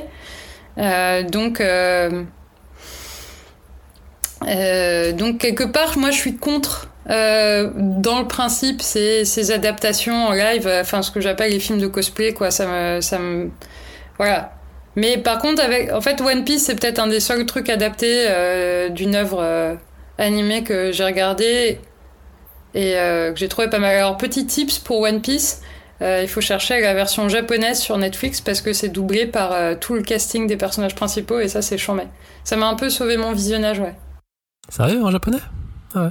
Enfin, toi, t'as regardé en japonais, je veux dire. Tu l'as regardé en japonais, ça? Les trois derniers épisodes, à un moment donné, ça m'a frappé. Je me suis dit, tiens, mais c'est vrai qu'ils font des versions internationales. Et si j'allais voir la version japonaise, et là, j'ai fait, oh putain, mais c'est chambé. En fait, ça fait un truc méta trop chelou parce que t'as les voix des personnages, mais en même temps, c'est en live. Du coup, ça augmente le côté cartoon qu'ils ont essayé de faire dans le live et ça marche hyper bien, je trouve. Ça rend l'expérience vraiment intéressante.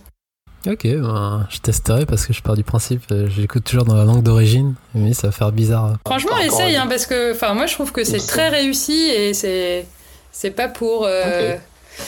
Je sais pas, c'est pas, j'ai rien à reprocher aux, aux acteurs Après, et leur, la- et leur voix propre, mais, euh, mais non, non, c'est, c'est l'expérience de regarder One Piece live en japonais, c'est vachement bien.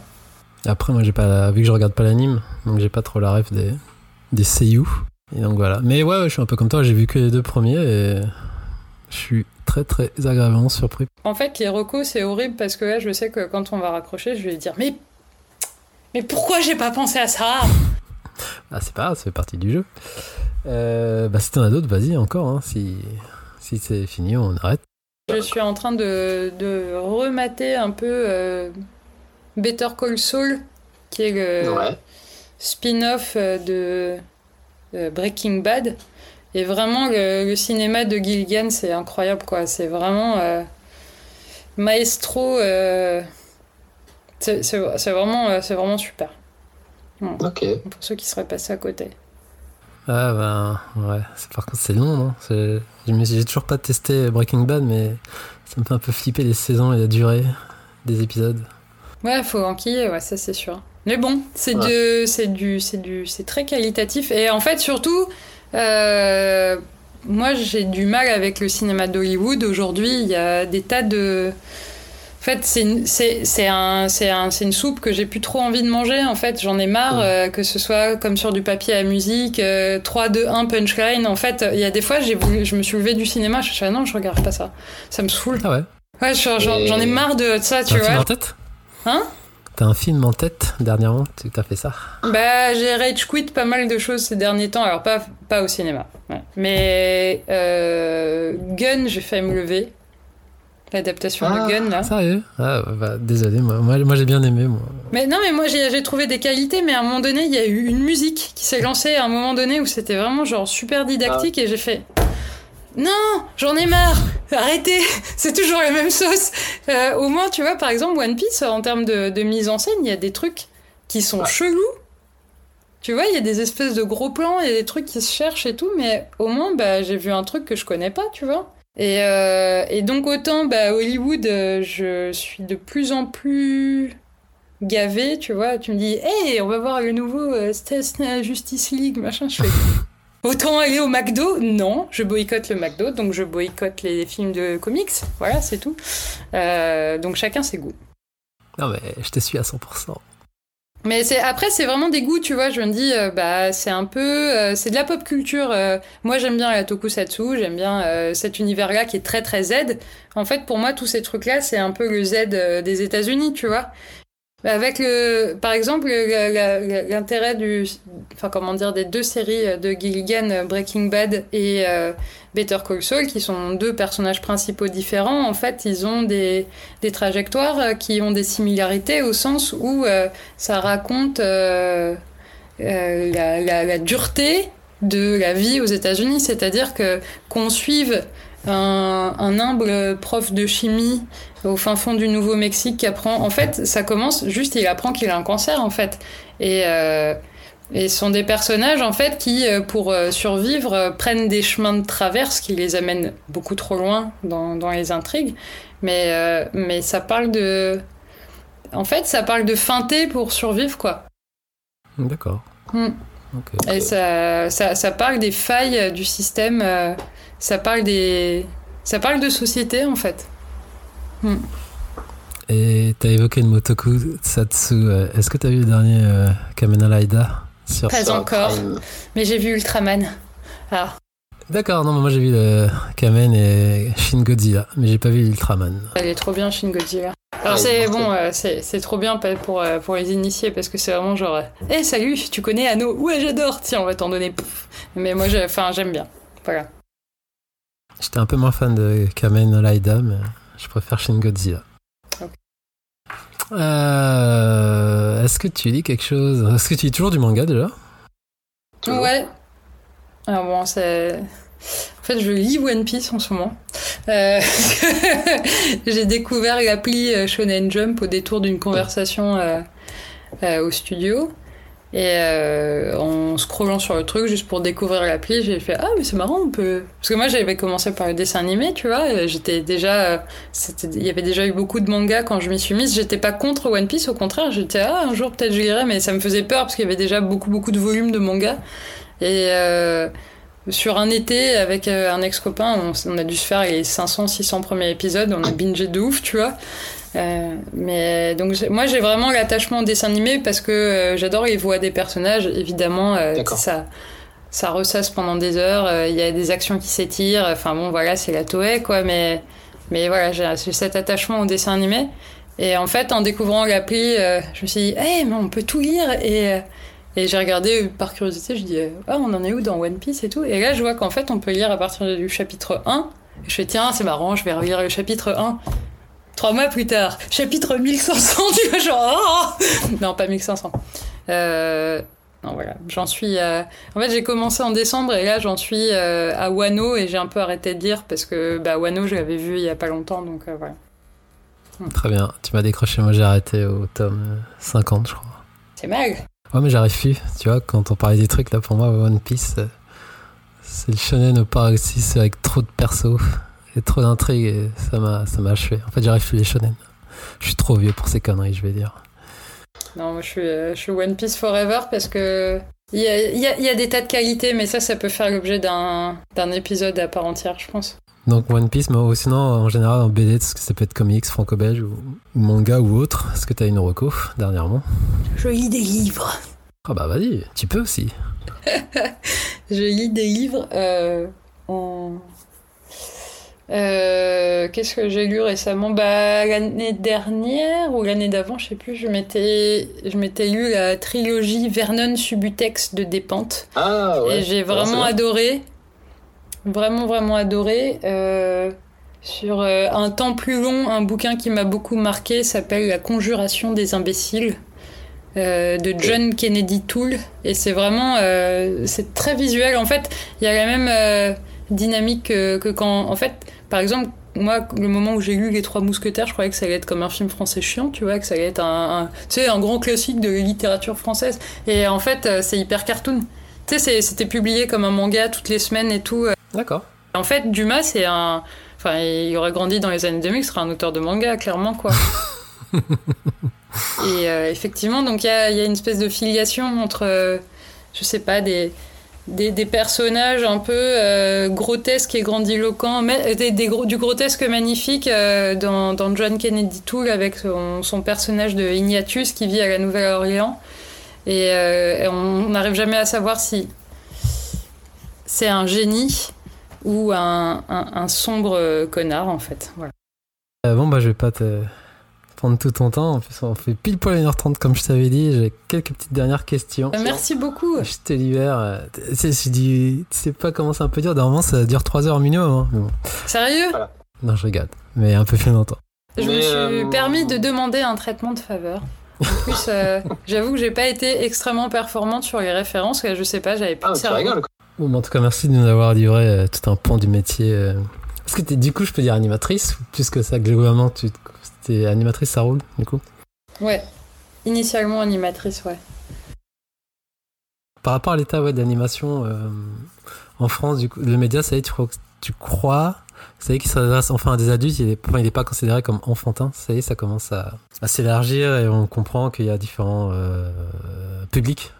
Ouais, alors alléluia quand même, hein, parce que, enfin, je veux dire, euh, c'est vraiment, euh, ça va, enfin, bon, c'est la France. Après, ça va toujours à deux vitesses, c'est-à-dire que, da, qu'est-ce qui se vend le plus, tu vois, euh, en termes de BD Il euh, y a tout un public euh, qui est là depuis les années, depuis nos années de 80 et qui veut consommer de de l'animation, qui va lui parler. Donc, a priori, pour grands ados, adultes. Euh, avec des problématiques qui les concernent. Euh, donc, euh, donc oui, de toute façon, le public, il est là depuis le début. Et, et oui, c'est vrai que avec la structure Bobby, comme au début c'était un petit bateau punk, on a réussi à contourner en fait des contraintes et, des barrières. Euh, en faisant nos petits projets un peu au début sur internet mais donc euh, ouais j'espère qu'il y aura des projets plus ambitieux qui vont rester sur ce ton adulte et, même des projets qui seront pas uniquement des commandes de, de producteurs, tu vois, euh, mmh. de la part de. Enfin, parce qu'en en fait, aujourd'hui, le dessin animé sert énormément de, de support promotionnel à, à, à d'autres médias, comme du jeu vidéo, qui en fait qui ouais. tient même la première place, il faut le dire, quand même, sur la consommation de, d'œuvres fictionnelles, tu vois. Et c'est charmé. Mais, euh, mais, mais ouais, ouais, j'espère que il y aura une place pour les œuvres originales. Ah, J'espère aussi, mais je sais pas, d'un point de vue extérieur, j'ai l'impression que la France rayonne en termes d'animation et qu'elle est... A une super bonne renommée. Donc je me dis, ça a le en poupe, l'animation française, euh, puis les studios aussi, les prods, toujours d'un point de vue extérieur, tu vois. Franchement, c'est un bon endroit pour bosser euh, dans ce milieu. c'est un bon endroit pour bosser dans ce milieu. Ouais, je veux dire, aujourd'hui, on me dirait, hé, euh, tu viendrais pas au Japon pour faire animatrice sur tel projet et tout? Je serais là, hmm, je sais pas. En fait, j'ai des postes plus créatifs ici sur des projets qui sont plus excitants. Euh, c'est trop cool l'animation japonaise, mais en fait c'est très difficile d'en arriver au stade. Il faut vraiment faire ses preuves longtemps pour en arriver mm. au stade de, de réaliser des choses ou euh, tu vois donc euh, parce que la structure est pas la même. Il n'y a, y a pas beaucoup d'interstices pour faire des choses plus librement. Il y a eu des studios, enfin il y a des studios qui font les choses librement, un peu comme au studio 4C. Après, bah, il y a toujours des questions de bah, économique, tu vois. Euh, un studio qui veut euh, grandir ou qui veut qui, qui, veut rester pérenne, en fait, euh, a priori, devra prendre des projets de commande pour pouvoir faire de l'argent, quoi, et, et, et, travailler en parallèle sur des développements de projets originaux. Non, si j'avais un mot de la fin à raconter, c'est que on a besoin de, on a toujours besoin d'histoire. Euh, et, et moi, je crois très fort euh, dans la capacité du dessin animé à raconter des histoires.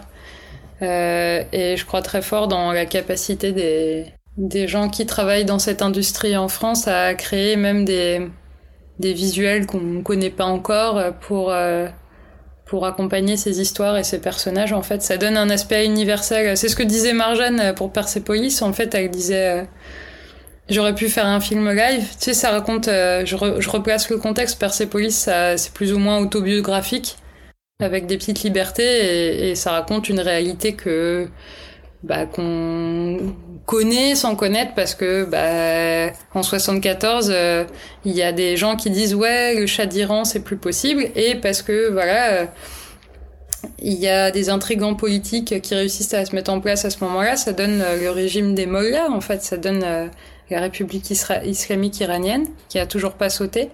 Et, euh, et donc euh, un, un, changement de vie drastique. Donc ça raconte son parcours euh, avec euh, euh, les différentes étapes de sa vie de jeune fille en fait, mais dans ce contexte-là.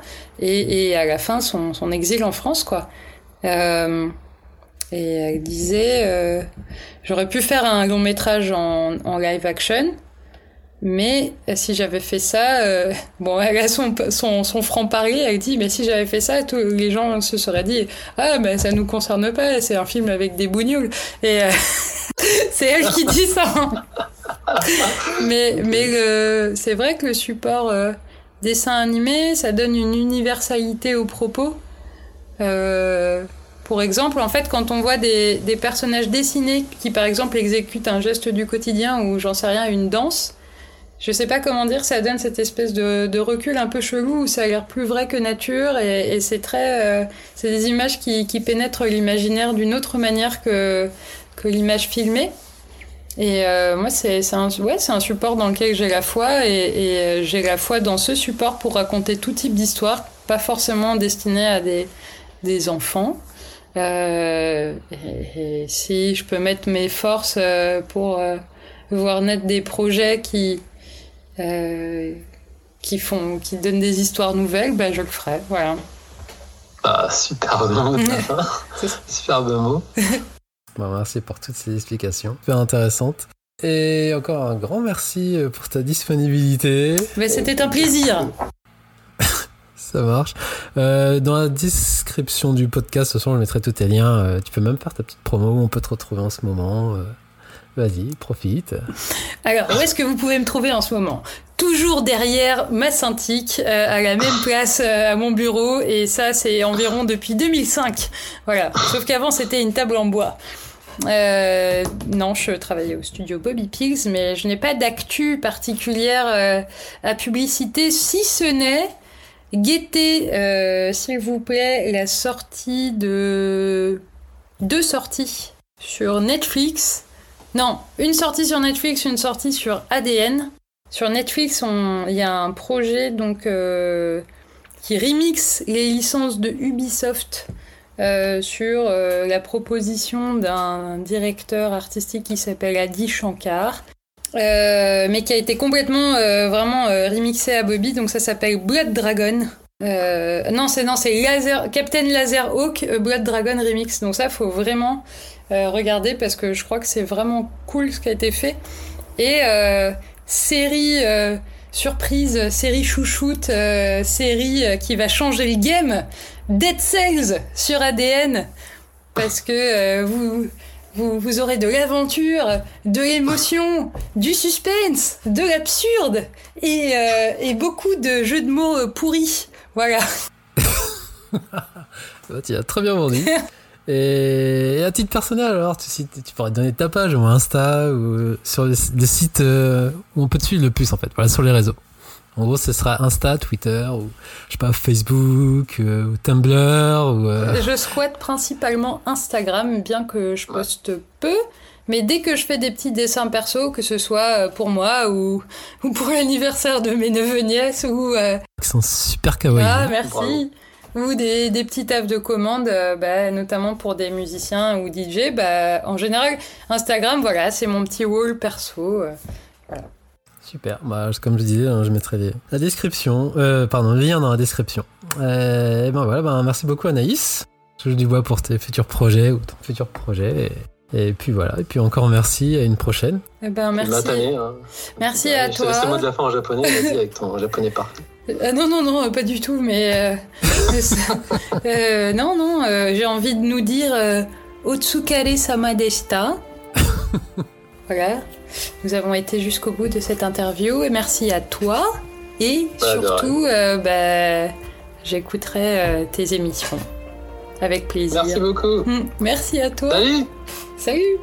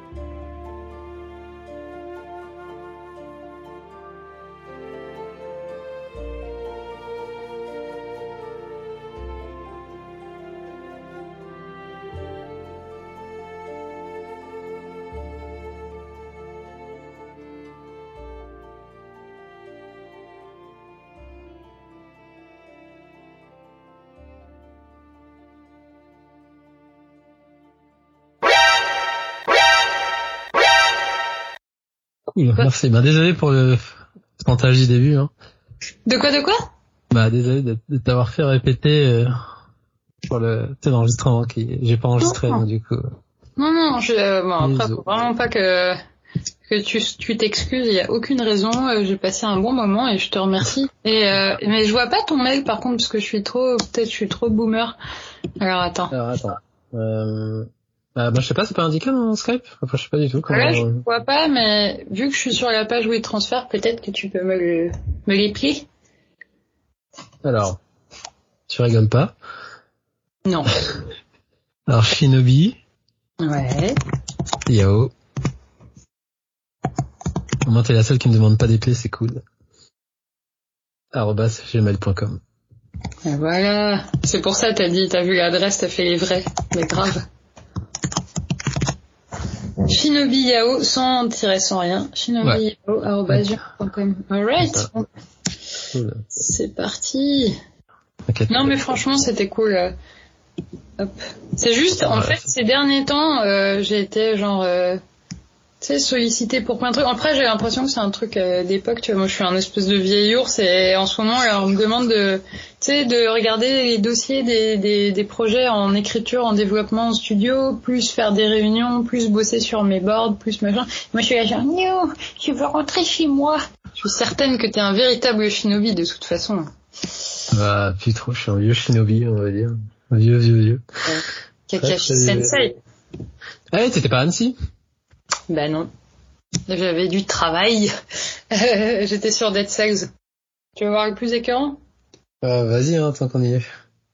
Alors voilà, ça c'est un volume 1 d'Evangélion. Euh. Ça, c'est Monsieur Sadamoto qui me l'a signé. Ok. Voilà. Alors ça va, tu sais pourquoi? Parce que j'ai pas trop d'attache avec Evangelion. Donc ça va, je sais pas l'écœurement. euh, Tu vois, c'est impressionnant, mais ça va, je peux supporter. C'est pas comme si tu m'avais dit, ah, je te montre mon Dragon Ball avec la, la dédicace de Toriyama, tu vois. Ah, ok, ok, ok, j'essaye de, de me répéter avec un truc priceless. Même si normalement c'est un objet qu'on manipule avec beaucoup de respect, euh, vu les, vu le contexte. La mère béton? Un artwork de Millennium Actress. Ah, d'accord, et tu vas me dire que t'as eu... euh, Ok, c'est bon, c'est bon, c'est bon. Ok, ok. J'avoue. Voilà, ok.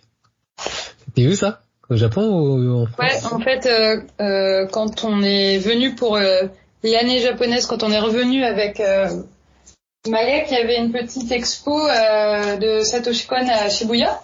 Et on avait été rencardé par euh, Ilan Nguyen, qui nous a dit bah venez aujourd'hui parce que bah quand Satoshi est là, et, euh, je peux vous le faire rencontrer, tu vois. Voilà. Qu'on avait eu un petit échange avec Kon Satoshi. Et ça va été cool, je suppose. Je sais pas si c'était un mec cool. Enfin, je sais pas si, je pense que c'était quelqu'un qui était euh, euh, vraiment très très investi dans, dans son travail, tu vois. Je sais pas si c'est, mais à mon avis, oui, ça, ça devait être cool de. Enfin, quand tu l'as rencontré, je veux dire, tu m'as dit que tu l'as rencontré. Oui, non, mais il a, il a été. euh, il Ah, a été- mais, ouais, mais je pense, je pense en fait, moi, j'ai j'ai apprécié sa personnalité parce que je pense qu'il était punk en fait euh, d'une certaine manière. Euh, quand je l'avais vu en conférence au Forum des Images de l'année où il a présenté Tokyo Godfathers, il, a, il avait les boules contre euh, son expérience aux États-Unis euh, parce que c'est il y avait donc euh, c'était DreamWorks qui avait les droits d'adaptation, enfin les droits de diffusion. Euh, c'était DreamWorks ou Buena Vista, je sais plus. Et donc, il avait fait un tour à Los Angeles et, et ça l'avait blasé de ouf. Et en fait, il, sous prétexte de faire une conférence sur Tokyo Godfather et la fabrication de, des décors, en fait, il a, il a cassé du sucre sur les Américains. euh, au point où, euh, ouais, non, c'était, c'était, c'était incroyable cette euh, conférence. Voilà. Ok. Bon, ben, merci Bah, beaucoup. je vous souhaite euh, une bonne nuit Merci. Toi aussi, bon courage et pour le taf. Et on se tient au courant. Et merci pour la reco du bouquin. Je vais trop euh, me choper ça. Quand j'aurai- payé mon URSAF. Voilà. Bon, merci encore, c'était chouette.